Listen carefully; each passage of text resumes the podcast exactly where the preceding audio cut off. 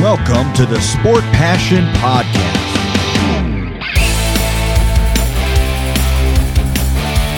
And here is your host, Lars Marendorf.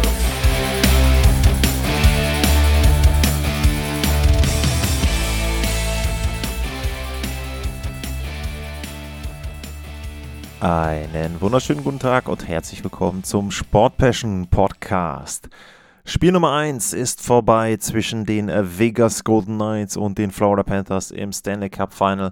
Und das soll das Thema der heutigen Ausgabe sein. Ich habe es vorher schon angekündigt, ich werde wahrscheinlich nicht direkt nach den Spielen Podcasts posten können, weil ich auch die Spiele selber höchstwahrscheinlich selten in der Nacht sehen kann. Und deshalb ist auch heute so ein bisschen Verzögerung mit dabei. Aber trotzdem will ich ein bisschen was über Spiel sagen und vielleicht auch über die Dinge, die die Teams anders machen müssen, wenn es denn jetzt weitergeht. Ja, und wir steigen ein in der Partie im ersten Drittel und zwar mit einem Tor für die Florida Panthers. Allerdings fällt dieses Tor wunderschön, muss man ja dann am Ende sagen, aber ungewöhnlich denn die Panthers waren in Unterzahl. Nick Cousins hatte sich eine Strafe abgeholt gegen Aiden Hill. Also das schon mal etwas, was haben Teams versucht zu machen im ersten Finalspiel. Die Florida Panthers haben ganz klar versucht, ihre Physis zu zeigen. Ganz klar auch versucht, Aiden Hill aus dem Konzept zu bringen und auch zu versuchen, ihn zu bewegen, aus seinem Tor rauszubekommen auf die eine oder andere Art und Weise. Und in dem Fall Nick Cousins bekommt eine Strafe dort. Und dann ist es so, es gibt einen Shorthander, gar nicht ein klassisches Breakaway, sondern im Grunde dann nachher ist es ein 2 gegen 2, aber richtig gut gespielt von äh, Anton Lundell. Dann schöner Pass auf Eric Stahl. Und in dem Fall muss ich sagen, ist es dann so, dass Aiden Hill die Tendenz hat, häufiger sehr weit neben sein Tor zu fahren. Das gab es in einer anderen Szene dann auch noch in dem Spiel, aber in dem Fall war es dann eben so, da war er zu weit draußen und äh, Eric Stahl macht das sehr, sehr schön mit dem Wraparound, mit dem Bauerntrick. Äh, in der Schweiz sagen sie wohl Burbli Trickli. Äh, zum Glück äh, habe ich gesagt, das würde ich beim Kommentar dann in der Schweiz äh, nicht sagen, denn äh, ich glaube, ich spreche das falsch aus. Also, sorry, liebe Schweizer, wenn ihr zuhört. Ja, aber letzten Endes schönes Tor von Eric Stahl, erster Tor in den Stanley Cup Finals und dementsprechend da von ihm dann die Führung für die Florida Panthers. Allerdings können die Vegas Golden Knights auch selbst im Überzahlspiel treffen. Das haben sie gemacht. Ein paar Minuten später Jonathan Marchessault mit dem Powerplay-Tor. Sehr, sehr schöner Pass da vor den Kasten von Sergei Bobrowski, von in dem Fall Chandler Stevenson. Es sah erst für mich so ein bisschen aus wie ein Jack Eichel Gedächtnispass, sage ich mal, weil der schon einige dieser Anspiele hatte, jetzt in den Playoffs auch. Aber das war in dem Fall Stevenson, Powerplay-Tor für die Vegas Golden Knights und damit ging es mit 1 zu 1. Ich glaube auch ganz gut und ganz verdient eher äh, dann auch in die Drittelpause und im zweiten Abschnitt die erste richtig große Chance. Die hatten dann die Florida Panthers. Und in dem Fall war es Nick Cousins, der wieder von einer Szene profitiert, wo Aiden Hill bewegt wird von den Florida Panthers. Also nicht, dass sie ihn selber rausschieben, sondern sie bringen ihn durch ihr Spiel in Bewegung. Richtig schöner Tic-Tac-Toe-Play. Er rutscht neben das Tor und wie das Torhüter dann so machen, schmeißt er seinen Schläger dann oder hält seinen Schläger dann noch vor das leere Tor und Nick Cousins tut ihm den Gefallen und mit einem sloppy Play würde ich dann sagen, schießt er dagegen den Stock. Natürlich, klar, als Torhüter super safe, toll gemacht in dem Fall von Aiden Hill, aber das muss ein Tor sein von Nick Cousins, das muss die erneute Führung der Florida Panthers sein. Fun Fact, eine ähnliche Szene, sehr, sehr ähnlich, gab es im ersten Stanley Cup Final für die Vegas Golden Knights, damals gegen die Washington Capitals. Und da war es bei dem gleichen Tor, also auf der gleichen Seite, Braden Holtby, ich weiß nicht mehr, wer derjenige von den Vegas Golden Knights war, gegen den er da den Save hatte, aber sehr, sehr ähnlich die Szene. Florida verpasst es, in Führung zu gehen und dann hat einer getroffen für die Vegas Golden Knights, den ich auch erwähnt hatte in der Vorschau, nämlich Shea Theodore, der Verteidiger. Und das ist ein Punkt, der eben dann auch für die Vegas Golden Knights entscheidend sein kann, dass auch andere mal treffen, dass nicht nur die Superstars treffen, sondern dann auch Theodore gehört sicherlich zu den äh, besseren Spielern mit dazu, aber vielleicht eben auch mal ein Verteidiger, jemand aus der dritten, vierten Reihe. Und in dem Fall ist es dann Shea Theodore, mit dem Tor und vorher auch mit einer sehr, sehr schönen Bewegung an der blauen Linie, bleibt dann da in der offensiven, offensiven Zone und nutzt in dem Fall auch einen Screen, um dann das äh, 2 zu 1 zu erzielen. Dann wurden die Panthers wieder so ein bisschen besser und die belohnen sich dann elf Sekunden vor Ende des zweiten Drittels mit dem Ausgleich, in dem Fall Anthony Duclair. Das finde ich interessant. Da wird das Tor als unassistant ähm, markiert. Allerdings ist es so, dass wir über ein Face-Off reden vor, vor dem Tor von Aiden Hill.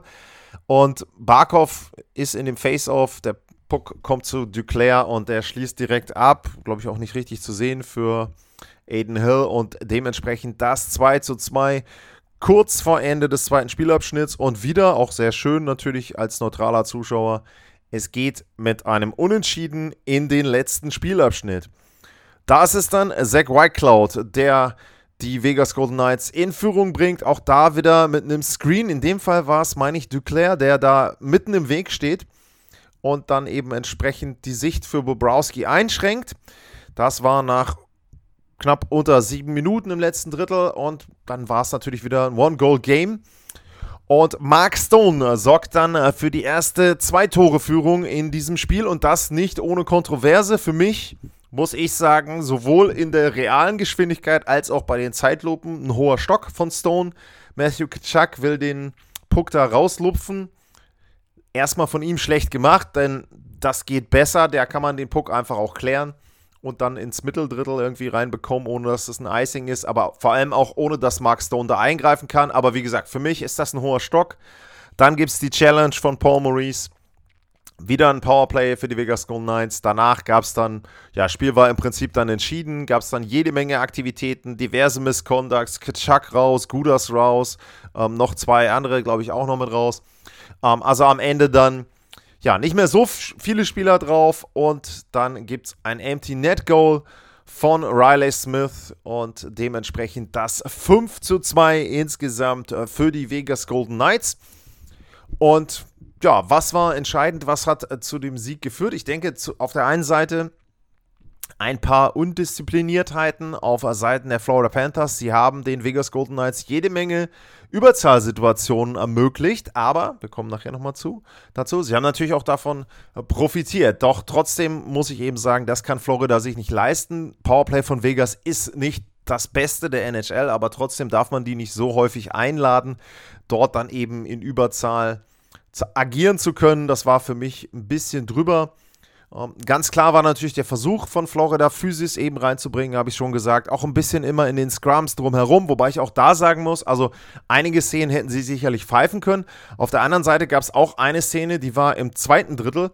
Ähm, äh, tut mir leid, ich verstehe die Schiedsrichter nicht. Da ist ein Scrum vorm Tor, Matthew Kitschak wird reingecheckt, das ist alles, sage ich mal, noch handelsüblich, äh, liegt dann im Tor ist dann so langsam im Aufstehen. Da sind noch ein paar andere Spieler und ich muss ganz ehrlich sagen, wer die Sendung gehört hat, ich bin jetzt wirklich keiner, der Sam Bennett verteidigt. Aber Sam Bennett steht dann da und macht für mich nicht wirklich etwas, irgendetwas Schlimmes.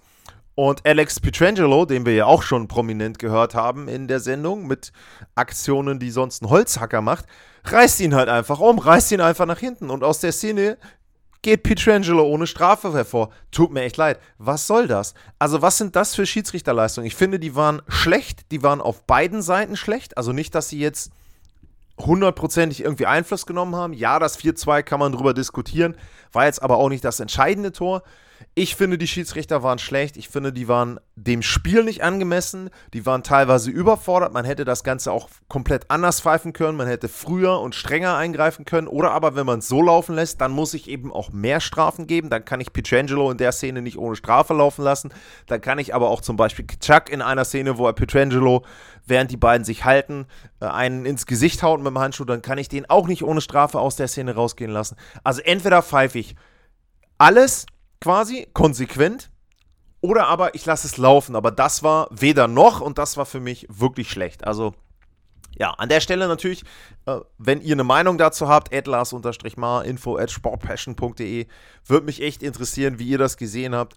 So ein Stanley Cup Final sollte ja auch von den Schiedsrichtern sehr, sehr gut geleitet sein. Fand ich jetzt Spiel 1 nicht. Wie gesagt, für mich jetzt trotz des Tors von Mark Stone nicht der Einfluss auf den Spielausgang, aber einfach gefühlt waren sie eben nicht auf dem Niveau, wie das Spiel vielleicht für mich war. Ich fand es ein sehr interessantes Spiel, war natürlich mit hin und her. Beide hatten Chancen, beide hatten die Möglichkeit, das Spiel auch vielleicht vorher in ihre Richtung kippen zu lassen. Man muss natürlich dazu sagen, also die äh, Florida Panthers hatten auch extremes Pech.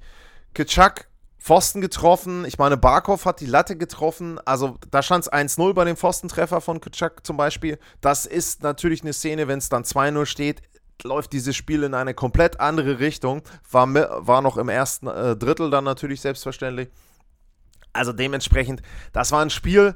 Lange Zeit ging es um Nuancen. Allerdings für mich im letzten Drittel dann die Vegas Golden Knights etwas zielstrebiger, etwas mehr auch Richtung Tor orientiert, etwas mehr auch versucht, vorne durch den Vorcheck Chancen zu generieren. Haben es Florida sehr, sehr schwer gemacht, rauszukommen. Speziell die Kitschak-Linie hatten sie sehr gut unter Druck gesetzt, haben da viele, viele Akzente gesetzt. Und das ist eben das Problem. Zum Beispiel bei Barkov, der müsste dann vielleicht öfter treffen. Die Reihe müsste öfter, öfter, öfter treffen.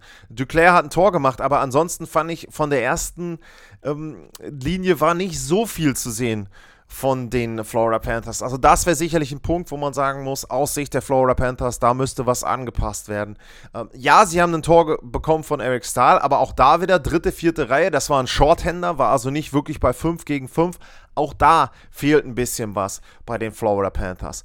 Auf der Gegenseite Vegas, was man da sagen kann, ist, dass sie im eigenen Überzahlspiel aufpassen müssen. Es gab auch zum Schluss bei Spielstand 4 zu 2 in Überzahl für Vegas nochmal eine richtig gute äh, Möglichkeit. Äh, ein Shorthander, ich glaube, es war Verhegi, ähm, der dann da das Tor hätte machen können, wenn es da 3-4 steht. Da waren noch über zwei Minuten zu spielen. Also brennt dann da auch nochmal die Hütte vorm Tor bei Aiden Hill. Also von daher, da ist zum Beispiel Optimierungspotenzial. Ähm, sie haben sicherlich auch in der einen oder anderen Szene den Florida Panthers ein bisschen Platz gelassen. Der Spielzug eben, der normalerweise das 2-1 ist von Nick Cousins, das haben sie nicht verhindert. War natürlich auch sehr, sehr schön gespielt, aber in dem Fall eben dann auch ähm, nicht verhindert. Die Vegas Golden Knights müssen meiner Meinung nach auch aufpassen, ob sie dieses Spielchen mitgehen wollen. Also diese Aktionen rund um Aiden Hill nach Face, äh, nach, nach Abpfiffen, diese Scrums, Form und rund um das Tor herum, egal welche Seite. Ich weiß nicht, ob sie das immer mitgehen wollen, denn ich finde, die Aktion von Pietrangelo hat für mich schon wieder gezeigt, dass ich glaube, dass die Vegas Golden Knights da eher in Gefahr sind, in irgendeiner Form sich richtig blöde und richtig lange Strafen dann einzuhandeln als die Florida Panthers, denn die machten das im Prinzip schon die ganzen Playoffs lang. Und ähm, ich glaube auch die Edmonton-Serie hat gezeigt, wenn sie sich da so ein bisschen raushalten aus diesen Scrums, wenn sie einfach nur das spielen, was sie können. Und natürlich, klar, musst du deinen Goalie unterstützen und verteidigen, aber man muss es ja auch nicht übertreiben. Und wenn man das Gefühl hat und man merkt eben zum Beispiel auch durch die Strafe dann im ersten Drittel, dass die Schiedsrichter zumindest in dem Fall gepfiffen haben und dafür sorgen wollen, dass der Torhüter beschützt wird, dann muss ich sagen, da muss ich vielleicht auch ein bisschen cleverer sein. Ansonsten bei Vegas, wie gesagt, dass die Verteidiger äh, sich mit einschalten, dass ein Theodore trifft, dass ein White Cloud äh, trifft, sehr, sehr gut. Äh, Mark Stone hat ein Tor gemacht, sehr, sehr gut. Marshall So hat ein Tor gemacht. Ähm, nachher noch Riley Smith. Also das ist schon im Grunde fast ein perfektes Spiel jetzt von den äh, Spielern, auch die getroffen haben, gewesen für die ähm, Golden Knights. Eichel immer noch seit langem ja schon ohne Tor. Trotzdem gewinnen sie mit 5 zu 2 dann auch vergleichsweise deutlich. Also da kann Vegas, glaube ich, viel, viel Positives rausziehen. Aber wie gesagt, auch, obwohl es dann am Ende 5-2 steht, das hätte zu mehreren Zeitpunkten des Spiels durchaus mehr oder vielleicht sogar komplett in Richtung Florida Panthers kippen können. Also von daher, ja, sehr, sehr interessante Partie fand ich und ein guter Auftakt in das Stanley Cup Final.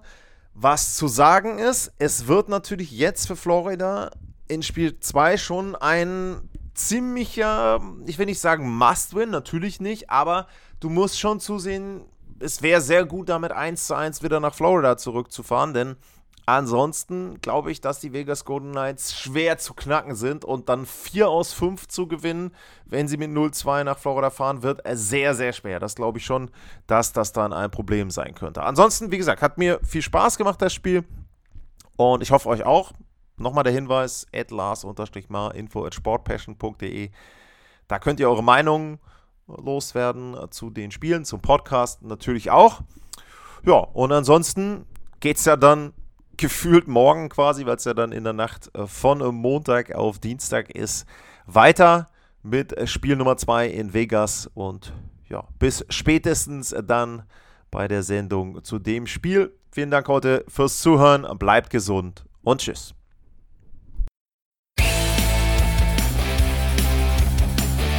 Sportliche Grüße. Das war's, euer Lars.